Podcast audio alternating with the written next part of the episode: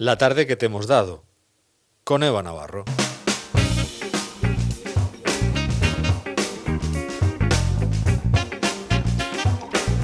Aquí estamos, en la recta final, todo el equipo de Te doy la tarde reunidos. Eh, Eva Navarro, Sebastián Ramallo, que se oye su flash, a ver. a ver. Ahí está. y también está Mariano Reverte, que, que se le intuye, se le note, se le oye. Bueno, pues todos aquí reunidos a- al calor de la radio, calor nunca mejor dicho. Vamos a ir transitando hasta las 8, a no ser que Sebas quiere decir algo. Esto Sí, es lo que le hemos podido casi. sacar hoy. Un flash Y un no. y un no. y un callo para siempre. Bueno, poco a poco, poco a poco. Somos muy persistentes. Eva Navarro, cuéntanos. Vamos a, vamos a terminar de dar la tarde, ¿no? Ahora ya la das tú todavía. Ya termino yo de, de dar la cansera. ¿La qué? La cansera. Bueno, venga, vamos. Bueno, empezábamos eh, nuestro café frappé con el alcalde de Lorca, eh, Diego José Mateos, eh, sobre hablando de la actualidad del, del, estado del COVID en Lorca, uno de los municipios de la región donde más han subido los contagios, que de hecho hoy eh, nos enterábamos de la muerte de una anciana de 90 años. Y sobre todo el alcalde ha querido llamar a la responsabilidad para la gente que no guarda la, la cuarentena y no es responsable. en Lorca gran parte de esos contagios son gente ya de- de edad adulta o incluso ya en- entrando en, la, en personas mayores y por lo tanto sí, que hay también el mito ese que nos tenía falsamente tranquilos o, o les tenía tenía falsamente tranquilos muchos no esto solo afecta ahora a los jóvenes y ellos lo superan. Los jóvenes al final tienen padres tienen abuelos tienen compañeros de trabajo de, de todas las edades eh, y por lo tanto al final eh, la transmisión de, esos focos de origen a- a otras personas mayores pues preocupa porque al final como dice Alfonso pues lo que tenemos es las eh, afectadas a esas personas que son personas de riesgo que la única forma de parar esto es aislándonos. Hasta que no hay una vacuna si hay sospechas o hay que o hay se ha tenido relación o por supuesto si no lo han diagnosticado hay que aislarse esos 14 días.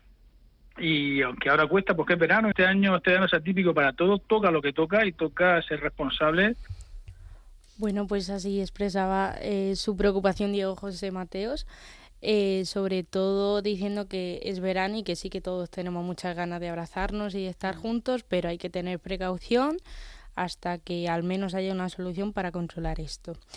Y ya siguiendo con, con el curso de programa, eh, ha llegado Patricia Jiménez desde Jumilla y hemos hablado con los responsables del proyecto Tal día como hoy, con Juan José Melero y Emiliano Hernández Carrión y además con Carmen Olive- Olivares, presidenta de la asociación Aspa Junide, que se jubila, o sea, deja hoy el cargo de presidenta de la asociación. Y hemos descubierto este proyecto solidario que va sobre las efemérides de Jumilla, que terminará con la edición de un libro cuyos beneficios irán para esta asociación. Y este proyecto tomó forma hace cinco años y la, por ejemplo, hoy han contado la efeméride de que mm, no me he enterado exactamente del año. digo, yo te lo digo. Hace mucho tiempo, Mucho, allá por mucho, el mucho 50 tiempo. seguramente. ¿Qué pasó en ese año? Pues eh, eh, tuvo lugar la primera carrera de camareros. Hoy, un día, Sí. como hoy, un día 11 de agosto. Mm. En Jumilla estaban corriendo los camareros. Sí, con la calor. Bueno, pues nada, era una efeméride curiosa. Sí, sí, Sí. seguimos. Y hoy teníamos de nuevo nuestra tertulia de actualidad con jóvenes rurales de la Murcia Vacía con Juanma y África. Y sobre todo han expresado su preocupación sobre la gente que elige el turismo de la Murcia Vacía, la, la preocupación de hacer desplazamientos más largos y la responsabilidad de los habitantes de estos municipios. A ver, da- por una parte da alegría y por otra parte, pues la verdad es que también sí, da respeto porque evidentemente nos jugamos mucho, como aquel que dice, pero bueno, la mayoría de las casas que hay es de gente pues que ha estado viviendo allí toda la vida, entonces quieras que no nos conocemos todos y, y bueno, sabemos un poco la vida de cada uno, pero hay, tenemos que tener un poco de respeto y llevar mucho cuidado, la verdad. mm, hay personas que sí que hacen caso, sí que son más, cos- más consecuentes de que un pequeño acto puede suponer una cosa muy mala, pero la mayoría de gente es gente muy mayor que mm, pues no hace mucho caso y al final no usan mascarilla o no atienden a los pequeños detalles como que no se acerquen tanto a ti. Y bueno, tienes que estar un poco detrás de ellos, pero bueno, hay que tener paciencia y, y decírselo diariamente y al final con el tiempo casi todos lo han llevado bien. ¿Sabes por qué sonaba tanto viento en la transmisión de, de África? Sí, porque estaba tomando el fresco. Porque estaba tomando el fresco, ya había terminado de hacer sus panes y estaba tomando el fresco ahí en, día, en ¿eh? su casa, en su, en su porcha, nos ha dicho. Sí, Y a lo que Juanma ha dicho, en mi caso es un porche. Claro. Diferentes, ¿eh? Sí, diferentes pero formas. Más sí. o menos igual. Hay quien tiene una pércola, un porche, porcha, en fin, esto Sí. podríamos dedicar un, entero un programa. Una terraza. En, el caso de tu pueblo, ¿cómo se llama?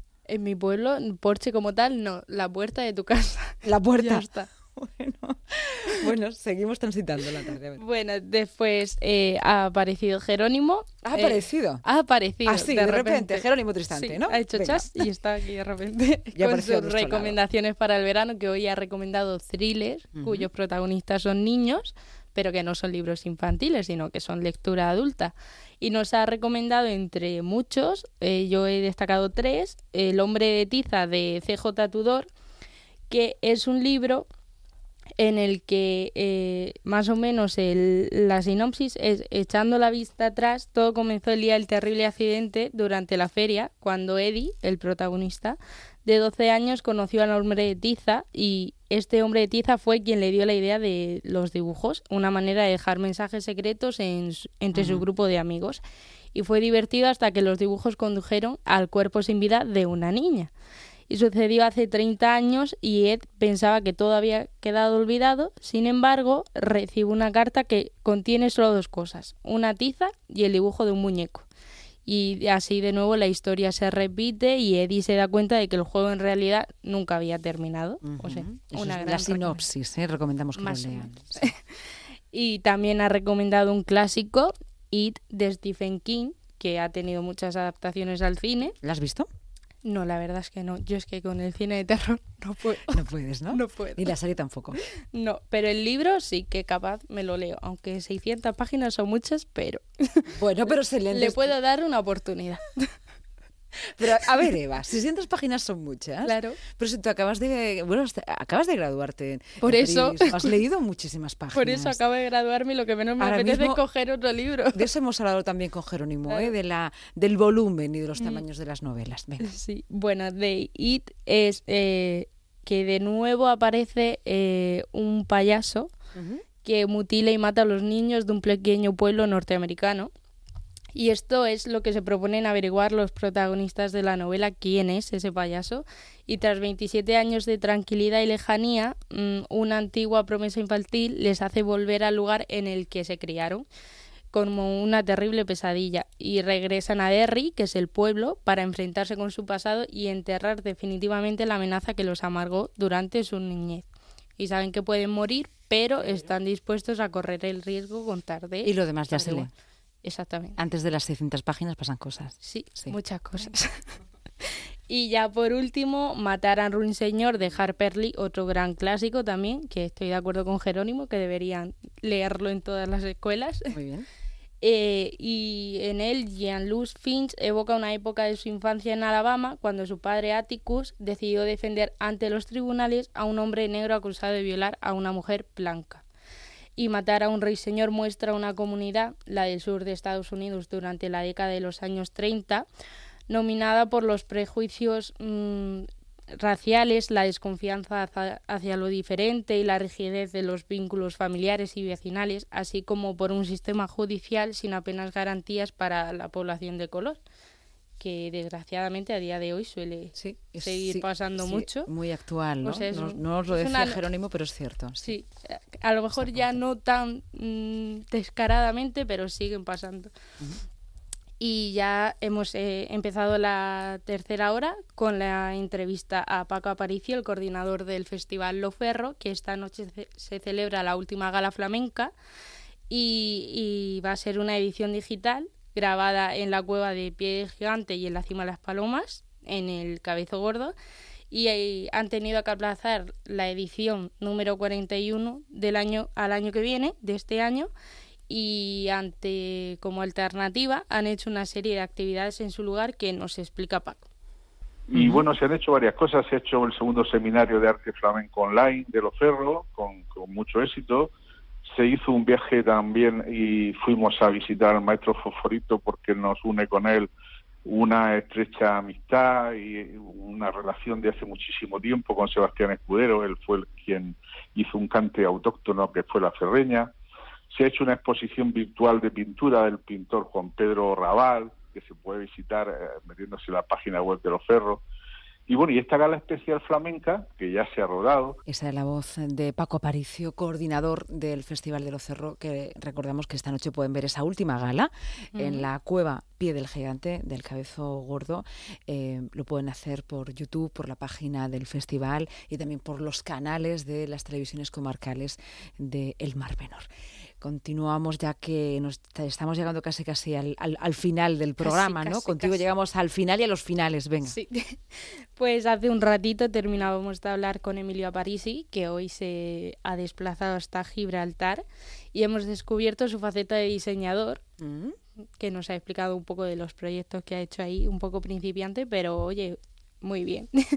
Emilio ha dicho que es principiante, si quieres llamar, teléfono de aludidos, que se ha llevado muchos premios, ¿eh? Allí en Carasparra, claro. claro. Sí, sí, sí. Pero bueno, ahí está, ellos aficionado. claro. Nos ha dicho.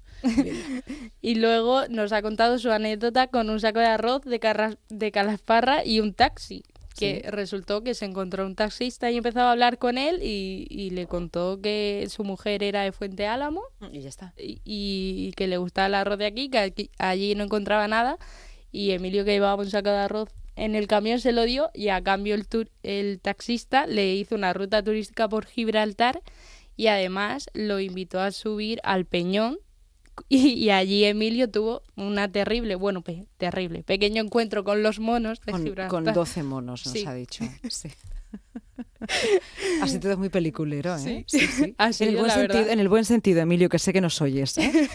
Emilio es que es ubicuo, todo lo que decimos lo está captando. Sí, luego, Así que... luego la semana que viene mm, verás, me va a poner... En la fe de ratas aparecerán nuestros nombres.